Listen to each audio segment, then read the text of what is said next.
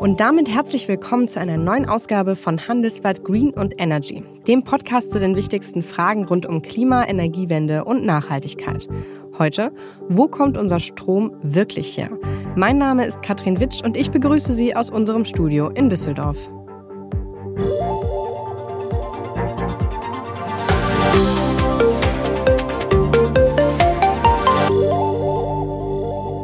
Atomstrom aus Frankreich, Erneuerbare am Limit und steigende Importe.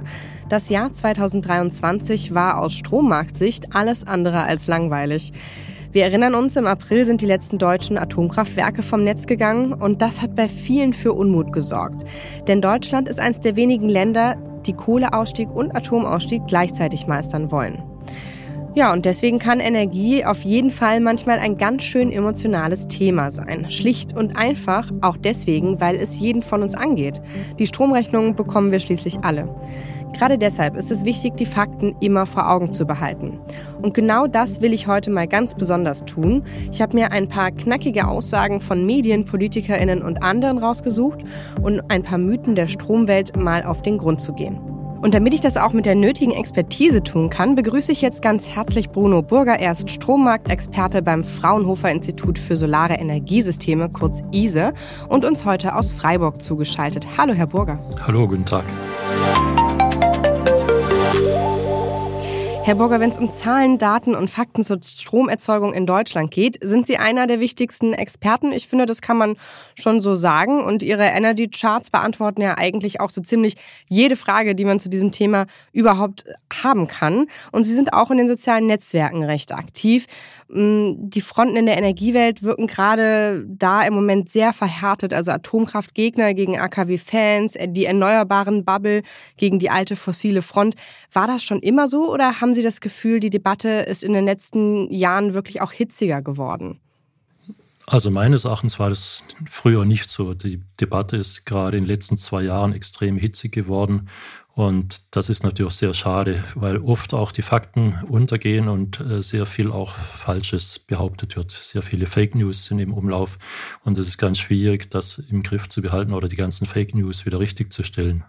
Ja, aber Sie geben sich ja schon Mühe, das sieht man auch immer wieder. Dann posten Sie nochmal ganz klar hier das Statement, hier die Zahlen. Wo holen Sie Ihre Daten und Zahlen her? Also was steckt eigentlich hinter diesen Charts, auf die ja wirklich viele, viele, viele auch JournalistInnen gucken immer? Ja, wir betreiben die Energy Charts schon seit 1900, äh, seit 2014 und wir holen die Daten von ganz verschiedenen Quellen, von NSOE, das ist der Verbund der europäischen Netzbetreiber. Wir holen sie von der Leipziger Strombörse EEX. Wir haben Daten vom Deutschen Statistischen Bundesamt, von der AG Energiebilanzen und ganz vieles mehr. Und diese Daten greifen wir jede Stunde neu ab und berechnen daraus die ganzen Grafiken für die Energy Charts Webseite. Ja, und wir wollen heute mal das machen, was Sie, was Sie sonst im Alleingang machen. Ich hatte ja schon angekündigt, dass ich mir mal ein paar Zitate raussuche, die wir dann anschließend mal auf Ihren Wahrheitsgehalt prüfen. Sollen wir da einfach mal loslegen? Ja, gerne. Der starke Anstieg von Stromimporten nach der Abschaltung der deutschen Kernkraftwerke ist unübersehbar. Zu Zeiten, in denen Erneuerbare nicht verlässlich liefern, ist Deutschland sehr abhängig vom Ausland geworden. Das hat der energiepolitische Sprecher der FDP Michael Kruse erst vor wenigen Tagen gesagt. Da hat die Bundesnetzagentur neue Zahlen für das Jahr 2023 vorgelegt. Unter anderem lässt sich aus denen herauslesen, dass Deutschland im letzten Jahr zum ersten Mal seit 2002 wieder zum Nettoimporteur von Strom geworden ist. Die These wäre also, Deutschland importiert mehr Strom, als es exportiert. Stimmt das? Das stimmt. Wir haben circa 8 Terawattstunden mehr Import als Export, aber das ist jetzt ein sehr kleiner Anteil. Der Verbrauch insgesamt liegt bei 500 oder über 500 Terawattstunden. Das ist ein sehr kleiner Anteil auf der einen Seite. Auf der anderen Seite ist es wahr, dass praktisch mit dem Kernenergieausstieg die Importe angefangen haben. Aber der Kernenergieausstieg war Mitte April und das war auch der Übergang von Winter zu Sommer. Und dann muss man wissen, wir importieren eigentlich immer im Winter Strom, weil dort die Strompreise sehr hoch sind und die Nachfrage sehr groß ist. Und im Sommer umgekehrt sind die Strompreise europäisch gesehen sehr niedrig, weil die Nachfrage auch niedrig ist und weil die erneuerbare Erzeugung in den Nachbarländern hoch ist. Und deshalb kam es eigentlich zu den Importen das heißt, die sind eher wetterbedingt oder ja, als jetzt direkt zurückzuführen auf die Kernkraftwerke. Das heißt, man importiert dann, wenn der Strom im Ausland günstiger ist. So ist ja die Logik hinter dem Markt, oder? Ja, genau. Wir haben einen europäischen Strommarkt. Wir dürfen den deutschen Strommarkt nicht alleine sehen, sondern Deutschland ist eingebunden in den europäischen Strommarkt. Die deutschen Kraftwerke bieten ihre Leistung europäisch an.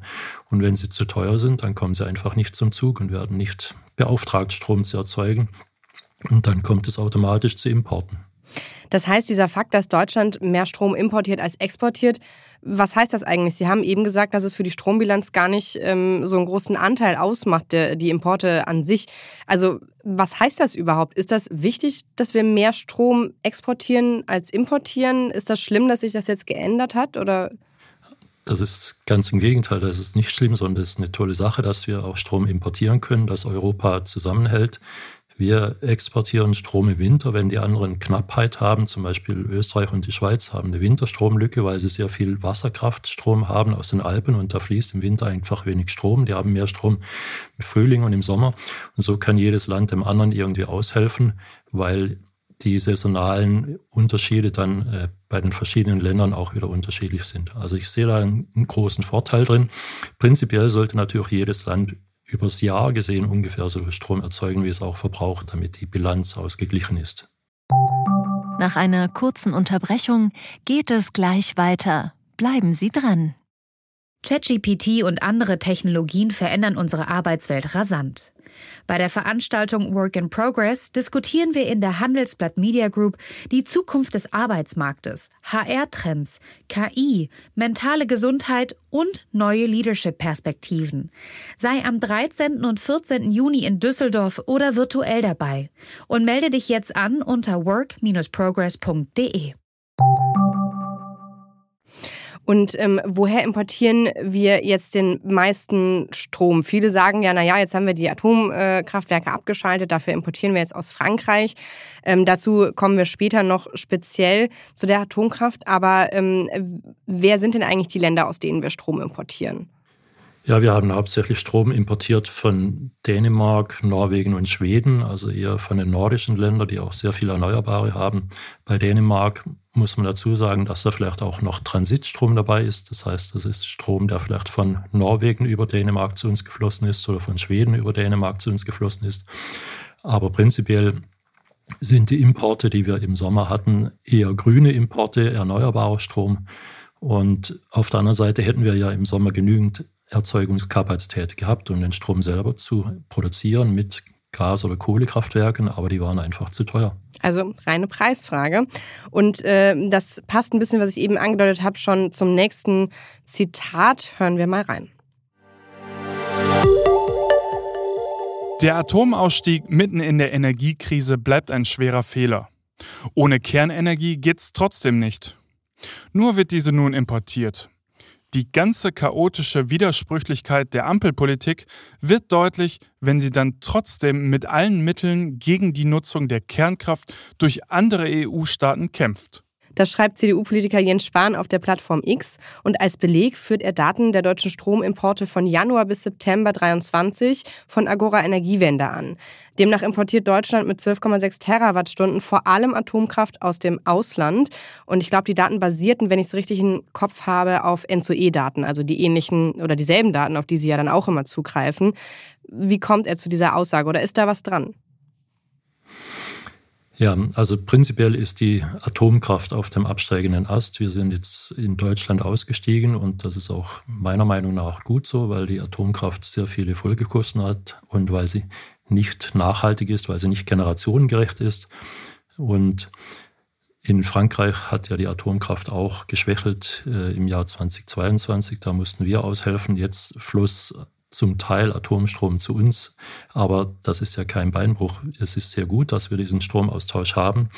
Und was bei dieser ganzen Debatte immer übersehen wird, ist, wenn wir einmal ein paar Kilowattstunden Strom importieren, dann schreien alle auf. Aber auf der anderen Seite haben wir ja dadurch auch Importe von fossilen Energieträgern gespart. Wir haben Importe von Steinkohle gespart und haben Importe von Erdgas gespart. Und also von dem physischen, nicht von dem Strom, sondern von dem physischen Rohstoff sozusagen, die Importe, ja, die genau, sparen die Rohstoffimporte, die haben wir gespart, weil wir jetzt eben nicht Erdgas oder Steinkohle verstromt haben, sondern weil wir teilweise auch Strom importiert haben. Was jetzt bei der Aussage von Jens Spahn, das waren ja vorläufige Daten, da haben auch die Daten von November und Dezember noch mhm. gefehlt. Im November war die Strombilanz wieder ausgeglichen und im Dezember, wenn es richtig kalt ist und wenn es dunkel ist, wenn der Stromverbrauch in allen europäischen Ländern steigt, da haben wir wieder netto exportiert auf jeden Fall. Und stimmt es denn, dass wir so viel Atomstrom dann auch aus dem Ausland importieren oder sind es doch mehr Erneuerbare? Also was importieren wir denn da, wenn man auf die Energieträger schaut? Also wir haben ja die hauptsächlichen Importe im Sommer gehabt, von Mai bis September und da ist es meiner Meinung nach eher erneuerbarer Strom oder es ist halt auch Strom, der übrig ist. Ich hatte vorhin schon gesagt, im Sommer ist die ist der Stromverbrauch auf der einen Seite gering und auf der anderen Seite ist die erneuerbare Erzeugung gering. Deshalb kommt es eher zu Überschüssen vom Strom. Und auch in Frankreich hat natürlich die Atomkraft, die schlecht regelbar ist, produziert im Sommer zu viel Strom, im Winter eher zu wenig Strom. Dann kann es natürlich auch sein, dass Atomstrom zu uns fließt. Aber das ist nicht Atomstrom, der für uns speziell produziert wurde, sondern der einfach übrig ist. Mhm. Ähm, Kernenergie hat ja im vergangenen Jahr noch 6,7 Terawattstunden Strom für das deutsche Netz geliefert. Das hört sich ja jetzt wirklich nicht mehr nach so viel an. Aber mit dem Kohleausstieg und den zu langsamen Ausbau der Erneuerbaren beklagen ExpertInnen ja schon länger, dass die Kapazitäten auf dem deutschen Strommarkt einfach zu knapp sind. Stimmt das? Also wir haben genügend Erzeugungskapazität. Wir haben wenn wir jetzt mal Photovoltaik und Wind abziehen als fluktuierende Erzeuger und nur schauen, welche steuerbaren Erzeuger wir haben, dann sind wir ungefähr bei 100 Gigawatt installierter Leistung und die, die maximale Last, die wir haben, ist bei 70 Gigawatt oder 75 Gigawatt. Das heißt, wir haben genügend Kraftwerksreserve und das sieht man jetzt auch im Dezember oder Januar. Wir haben auch genügend Kraftwerke, um gerade in den kalten Monaten mit hohem Stromverbrauch auch noch Strom für den Export zu erzeugen. Also rein von den Kapazitäten her könnte Deutschland sich selbst mit Strom versorgen, komplett? Immer, ja durchgehend auf jeden Fall. Okay, das, äh, aber das wird dann mit dem, mit dem zunehmenden Kohleausstieg, muss man das dann im Auge haben. Also wenn jetzt die, die Kohlekraftwerke abgeschaltet werden, dass dann der erneuerbaren Ausbau sozusagen auch mit dem Tempo anzieht, damit man das auch gegensteuern kann, was da wegfällt? Oder ist es dann das europäische Netz, was auffängt? Ja, prinzipiell bin ich kein Freund vom Abschalten zu bestimmten Terminen, ich bin, mhm. sondern ich bin Freund vom Einschalten. Wir sollten mhm. einschalten, wir sollten erneuerbare Energien zubauen, Solarenergie zubauen, Windenergie zubauen. Dann müssen wir Batteriespeicher zubauen, um die täglichen Schwankungen auszugleichen. Und dadurch jede erneuerbare Kilowattstunde verdrängt eine fossile Kilowattstunde und dadurch werden dann die fossilen Quellen automatisch aus dem Markt gedrängt. Dann brauchen wir eigentlich gar kein dezidiertes Abschaltdatum 2028, 2030 oder 2036, sondern wir bauen einfach die Erneuerbaren zu und die konventionellen fallen dann automatisch raus. Mhm. Das wäre auf jeden Fall äh, der optimale Weg. Wir hoffen mal, dass das so läuft und gucken aber jetzt nochmal auf die Bilanz vom letzten Jahr und zwar mit unserem nächsten Zitat. Deutschland in der Kohlefalle trotz Ökoausbau. Unser Strom ist so schmutzig wie seit fünf Jahren nicht. Das war die Schlagzeile einer sehr bekannten Boulevardzeitung im Dezember. Was ist da dran? Ja, diese Schlagzeile entstand Anfang Dezember und es war natürlich ein einzelner Tag, an dem jetzt äh, wenig Wind, wenig Solarstrom zur Verfügung stand. Womöglich war es auch nur eine einzelne Stunde. Ich weiß jetzt nicht genau, was da betrachtet wurde. Aber prinzipiell äh, hatten wir natürlich letztes Jahr sehr viel Windenergieerzeugung und wir sind von diesen großen Exporten, die wir 2022 noch gemacht haben, um andere Länder zu stützen, auf Importe übergegangen, auf niedrigere Importe. Und dadurch ist die Verstromung aus Braunkohle um 27 Prozent zurückgegangen, die Verstromung aus Steinkohle ist um 35 Prozent zurückgegangen. Beim Erdgas waren wir ungefähr konstant. Aber wenn man jetzt mal alleine Braunkohle und Steinkohle betrachtet, dann war die Stromerzeugung, die wir letztes Jahr aus diesen beiden Quellen hatten, auf dem Niveau von 1959. Und zwischen 1959 und 2022 war die Erzeugung immer höher. Das heißt, wir sind da auf einem richtig guten Wege, dann aus der Kohle auch auszusteigen. Aber wie kam das jetzt dazu? Also ist das wieder die Preisthematik? Weil eigentlich sind ja im äh, Krisenjahr 2021, 2022 sind ja neue Kohlekraftwerke auch zusätzlich sogar nochmal ans Netz gegangen. ähm, die ja auch noch laufen bis äh, ins Frühjahr diesen Jahres tatsächlich äh, oder einsatzfähig sind, zumindest auf Abruf äh, einsatzfähig sind. Wie kann das da sein, dass die Verstromung trotzdem zurückgegangen ist? Ist es die reine Preisthematik? Das eine ist natürlich auch die Preisthematik. Wir Braunkohle haben wir heimisch, aber die Steinkohle müssen wir zukaufen, Erdgas müssen wir auch zukaufen. Auf der anderen Seite haben wir auch äh, CO2-Zertifikate, die die Firmen kaufen müssen. Und die CO2-Zertifikate, die sind deutlich teurer geworden. Die waren insbesondere auch im Sommer teuer, deshalb kam es da auch zu den Importen. Jetzt im Winter ist der Preis für CO2-Zertifikate wieder gefallen, aber prinzipiell ist der Preis jetzt gerade sehr hoch und äh, wir hatten 2018, 2017 vielleicht einen Preis von 6 Euro pro Tonne und hatten im Sommer irgendwo 90, 95 Euro pro Tonne und jetzt wieder, ähm, keine Ahnung, 70 oder 80 Euro pro Tonne. Also wir sind jetzt in ganz anderen Preisregionen für das CO2 und diese hohen CO2-Kosten, die bremsen natürlich auch jetzt die fossilen Kraftwerke aus. Mhm, okay, also der Anteil der Erneuerbaren ist auf dem Rekordhoch, das haben wir auch die letzten Tage immer wieder gelesen. Und die fossilen gehen ja zurück, also läuft ja alles in die richtige Richtung, oder? Prinzipiell schon, ja, genau. Also es, ich bin eigentlich begeistert vom letzten Jahr. Es war jetzt kein so gutes Solarjahr. Wir hatten aber auch weniger Sonnenstunden, wir hatten weniger Globalstrahlung und deshalb hatten wir ungefähr konstante Erzeugung wie in 2022, obwohl wir kräftig zugebaut haben wir sind natürlich mit den erneuerbaren Energien wetterabhängig, aber ich denke, dass jetzt 2023, äh 2024 könnte wieder ein schönes Jahr werden. Dann haben wir vielleicht wieder mehr Solarstrom. Umgekehrt hatten wir jetzt beim Wind 2023 ein super Windjahr. Vielleicht wird 2024 ein schlechteres Windjahr.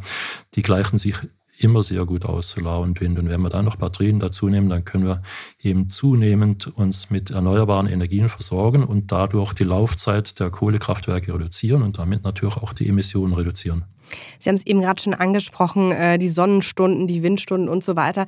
Ähm, es gibt ja durchaus die berechtigte Sorge, dass Erneuerbare eben wegen ihrer schwankenden Erzeugungsleistung ähm, Energiequellen wie Erdgas und Kohle, die man ja 24-7 nach Belieben einsetzen kann, nicht eben 100 Prozent ersetzen können. Sie haben jetzt schon die Speicher erwähnt, das stimmt. Aber ähm, wie viele Stunden können denn Wind und Solar unseren Verbrauch eigentlich jetzt schon oder auch in Zukunft dann decken? Also wie hoch ist die Auslastung unserer erneuerbaren Anlagen in Deutschland? Also wir hatten jetzt gerade äh, vor oder nach Weihnachten zwischen den Jahren immer erneuerbare Anteile von über 100 Prozent. Das heißt erneuerbare Anteile an der Last. Das heißt, die erneuerbare Erzeugung war größer als der Stromverbrauch. Mhm. Das sind bisher nur einzelne Tage, aber letztes Jahr hatten wir eben zum ersten Mal fünf oder sechs Tage. Davor war es 2022, glaube ich, nur ein Tag und davor hatten wir gar keine Tage. Also, also in Summe sind das dann Tage? Tage pro Jahr, ja, mhm. genau, wo die Tagesenergie größer war als der Tagesverbrauch, also Tagesenergie der Erneuerbaren. Und so steigern wir uns äh, die ganze Zeit. Und das Problem, was wir haben, ist, dass die erneuerbaren Energien und die Erfolge der erneuerbaren Energien nicht richtig durchkommen. Es wird immer alles zerredet. Wir haben sehr viel Negativpresse für erneuerbare Energien, insbesondere in bestimmten Blättern, die wir alle kennen. Und eigentlich müssten wir uns viel mehr freuen über die erneuerbaren Energien. Wir haben den ganzen Frühling diskutiert über den Kernenergieausstieg, aber mhm. das waren gerade mal die sechs Terawattstunden. Wir haben den ganzen Sommer äh, diskutiert über die Importe, das waren acht Terawattstunden, aber die 260 Terawattstunden erneuerbare Erzeugung, die kriegt es nicht in die Presse rein, obwohl das absolut der dickste Batzen ist. Das stimmt, äh, das muss man auf jeden Fall ändern, denn das, was Sie jetzt sagen, dass man schon mehrere Tage lang und dann auch wirklich faktisch Tage, also es sind nicht zusammengerechnet äh, Stunden, die man da die mit den Erneuerbaren fahren kann, sondern es sind ganze Tage auch faktisch das Stromnetz mit Erneuerbaren bestückt. Ja, genau.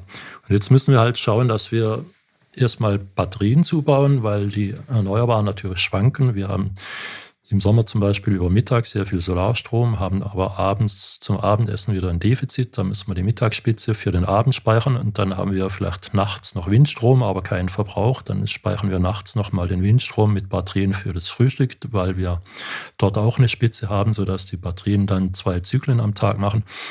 Und das können wir so machen bis, bis 2030. Das Ziel nach dem Klimaschutzgesetz sind ja eigentlich 80 Prozent erneuerbare Energien 2030. Und jetzt tun alle so, als müssten wir heute schon alles fertig haben. Wir haben ja noch einen Weg vor uns und 80 Prozent erneuerbare Energien bis 2030, das können wir locker schaffen. Dann können wir immer noch 20 Prozent fossile haben, um die Lücken zu füllen. Und wenn man dann den, den Rest der Energiewende bis 2040, 2045 anschaut, dann müssen wir halt zunehmend aus Überschüssen von Solar- und Windenergie Wasserstoff machen. Diesen Wasserstoff werden wir dann aber nicht rückverstromen, sondern erstmal der Industrie zur Verfügung stellen als Rohstoff. Die kann damit dann zum Beispiel Stahl herstellen oder chemische Produkte oder Plastik herstellen. Und erst ab 2035, 2040 werden wir dann so viel Wasserstoff haben, dass wir damit auch die Lücken im Stromsektor wieder füllen können. Und dazu brauchen wir dann Gaskraftwerke, die eben mit Wasserstoff betrieben werden können. Ich sehe schon, wir brauchen dieses Jahr mal ein bisschen mehr Optimismus, finde ich gut. Ähm, kommen wir noch zu unserem letzten Strommythos.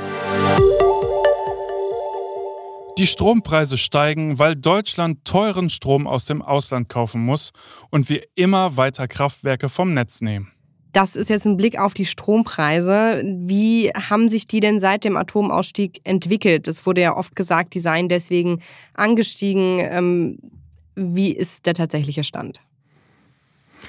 Die Strompreise sind angestiegen, aber nicht wegen des Atomausstiegs, sondern eigentlich wegen der Kopplung vom Strompreis zum Gaspreis. Wir haben die sogenannte Merit Order das, und über diese ist der Strompreis mit dem Gaspreis verbunden. Und leider haben die letzten äh, drei, vier Bundesregierungen sehr auf Gas gesetzt als Brücke, als Brückentechnologie zu den Erneuerbaren, haben aber mehr oder weniger nur an der Brücke gearbeitet, nicht so sehr an den Erneuerbaren am Ziel. Und deshalb waren wir sehr abhängig vom Gas. Und dann mit Beginn des Ukraine-Krieges sind wir dann in eine Gasfalle sozusagen getappt. Wir haben die Importe von Russland gedrosselt. Nord Stream wurde äh, hochgesprengt und Dadurch sind die Gaspreise explodiert und mit den Gaspreisen sind auch die Strompreise explodiert. Und wenn wir früher auf Erneuerbare gesetzt hätten, dann hätten wir 20, 21, 22 gar nicht so hohe Strompreise gehabt. Und jetzt sind aber die Gaspreise wieder gefallen und damit sind auch die Strompreise gefallen und die aktuellen Strompreise jetzt, das können Sie selber nachschauen, bei, bei Verifox oder sonst wo, die Strompreise für Neukunden sind jetzt auf dem Niveau von August oder September 2021 und da hatten wir ja noch die Merkel-Regierung. Ja. Viele geben ja immer der aktuellen Ampelregierung die Schuld an allem, aber die Strompreise sind auf dem Niveau der Merkel-Regierung. Nach einer kurzen Unterbrechung geht es gleich weiter. Bleiben Sie dran. Sie leben Fairness, Kultur und Werte? Zeigen Sie Ihr Engagement als Arbeitgeber und werden Sie Teil der Fair Company Initiative. Mit der Fair Company Initiative zeichnet das Handelsblatt Unternehmen aus, die insbesondere Berufseinsteigern und Young Professionals ein faires, attraktives Arbeitsumfeld bieten. Zu den entscheidenden Werten gehören unter anderem das Engagement für Mitarbeitende, Diversity und Chancengleichheit, Nachhaltigkeit und gesellschaftliche Verantwortung. Erfahren Sie jetzt mehr unter faircompany.de. Und vor allem sind sie ja auch an der Strombörse wieder, ähm, wenn man den Jahresverlauf sich anguckt, so günstig ähm, wie auch zu Beginn des Jahres. Also das kann auch nicht mit dem Atomausstieg auf 2023 jetzt nur geguckt ähm, argumentiert werden. Sie sind zumindest jetzt äh, im Januar 2024 genauso günstig, sage ich jetzt mal, oder genauso teuer wie äh, 2023 im Januar. Nämlich bei ungefähr 90, 90 Euro die Megawattstunde. Wir haben den mittleren Strompreis an der Börse, den Day-Ahead-Strompreis für das Jahr 2023 ausgerechnet und günstiger war dieser Strompreis nur in Norwegen, Schweden und Dänemark. Die haben sehr viel erneuerbare Anteile. Dann kommt aber schon Deutschland und teurer als in Deutschland war der Strom in allen anderen Nachbarländern, in Frankreich, in Belgien, Niederlande, Österreich, Schweiz, Tschechien, Polen. Das heißt, wir sind eigentlich beim Börsenstrompreis ganz gut, beim Preis für die Stromkunden, für die Endkunden, da sind wir natürlich höher, weil bei uns die ja, das ist das, worüber sich immer alle aufregen. höher sind. Ähm, wir haben bei uns Letztes Jahr hatten wir sehr, hohe Gewinne der Stromkonzerne, die müssen irgendwie bezahlt werden. Die Netzentgelte sind bei uns etwas höher, weil wir jetzt zehn Jahre keine Netze ausgebaut haben. Dafür müssen wir jetzt umso mehr ausbauen. Das kostet natürlich auch Geld. Und die verschiedenen Länder, die haben auch verschiedene Abgaben und Steuern auf dem Strompreis und die Abgaben und Steuern sind bei uns besonders hoch, während andere Länder zum Teil sogar noch Subventionen auf den Strompreis haben, wie Frankreich zum Beispiel. Hat, Frankreich hat die EDF verstaatlicht, sodass der Steuerzahler mehr oder weniger die Verluste bezahlt, die aus dem zu niedrigen Strompreis hervorkommen. Ja, da ist auf jeden Fall noch Luft nach oben bei den Verbraucherpreisen, da haben Sie recht. Ähm, wir haben jetzt nur einen ganz kleinen Teil Ihrer Datensammlung angesprochen eigentlich. Was waren denn aus Ihrer Sicht noch so die wichtigsten Erkenntnisse von 2023? Also was würden Sie sagen, war noch in Ihren Augen vielleicht auch überraschend? Ja, mit den Energy Charts zeigen wir ja nicht nur die Daten von, von Deutschland, sondern von allen europäischen Ländern. Das ist schon mal sehr gut. Da kann man auch sehr gut vergleichen. Wir hatten letztes Jahr sehr viel Wasserkraft, Schmelzwasser. Das ist hm. zum einen natürlich positiv, dass, das, dass wir das Für hatten andere in der negativ. Schweiz und Österreich. Und das kommt natürlich vom Klimawandel. Wir hatten letztes Jahr eine Temperaturerhöhung von 2,4 Grad über dem Mittelwert von 1961 bis 1990. Das hat natürlich dazu geführt, dass wir so viel Schmelzwasser in den Alpen haben und dass die Gletscher abschmelzen. Das heißt, es ist eigentlich wirklich negativ. In Deutschland hatten wir einen Rekordzubau von Solaranlagen. Wir haben an die 14 Gigawatt äh, Solarleistung zugebaut die bringen auf jeden Fall jetzt im aktuellen Jahr dann mehr Strom und wir hoffen, dass der Zubau so weitergeht.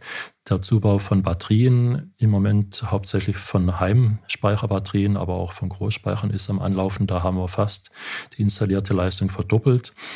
Das heißt, da wirken die äh, Gesetze schon, das Osterpaket der Bundesregierung wirkt da schon. Bei der Solarenergie, bei, beim Wind Onshore, da spürt man so langsam, dass es vorangeht. Da sind natürlich die Genehmigungszeiten viel länger wie bei der Solarenergie. Und das größte Defizit haben wir beim Wind offshore auf dem Meer, weil dort gab es 2019, 2020 überhaupt keine Ausschreibungen und da muss jetzt erst wieder das Ganze in Gang gebracht werden. Das dauert noch.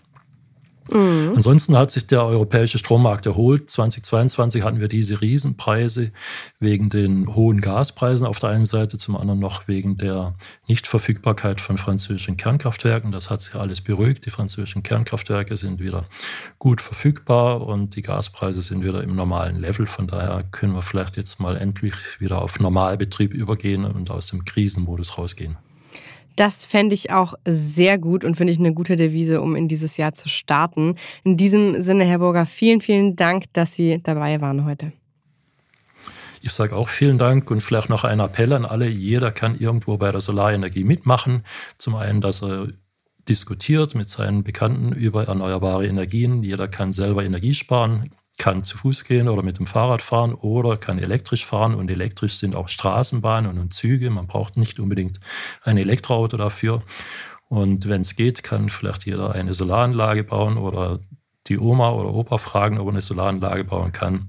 Jeder kann irgendwas tun für die erneuerbaren Energien und kann damit Teil unseres großen Programms werden, mit dem wir die Stromerzeugung von fossil auf erneuerbare umbauen wollen.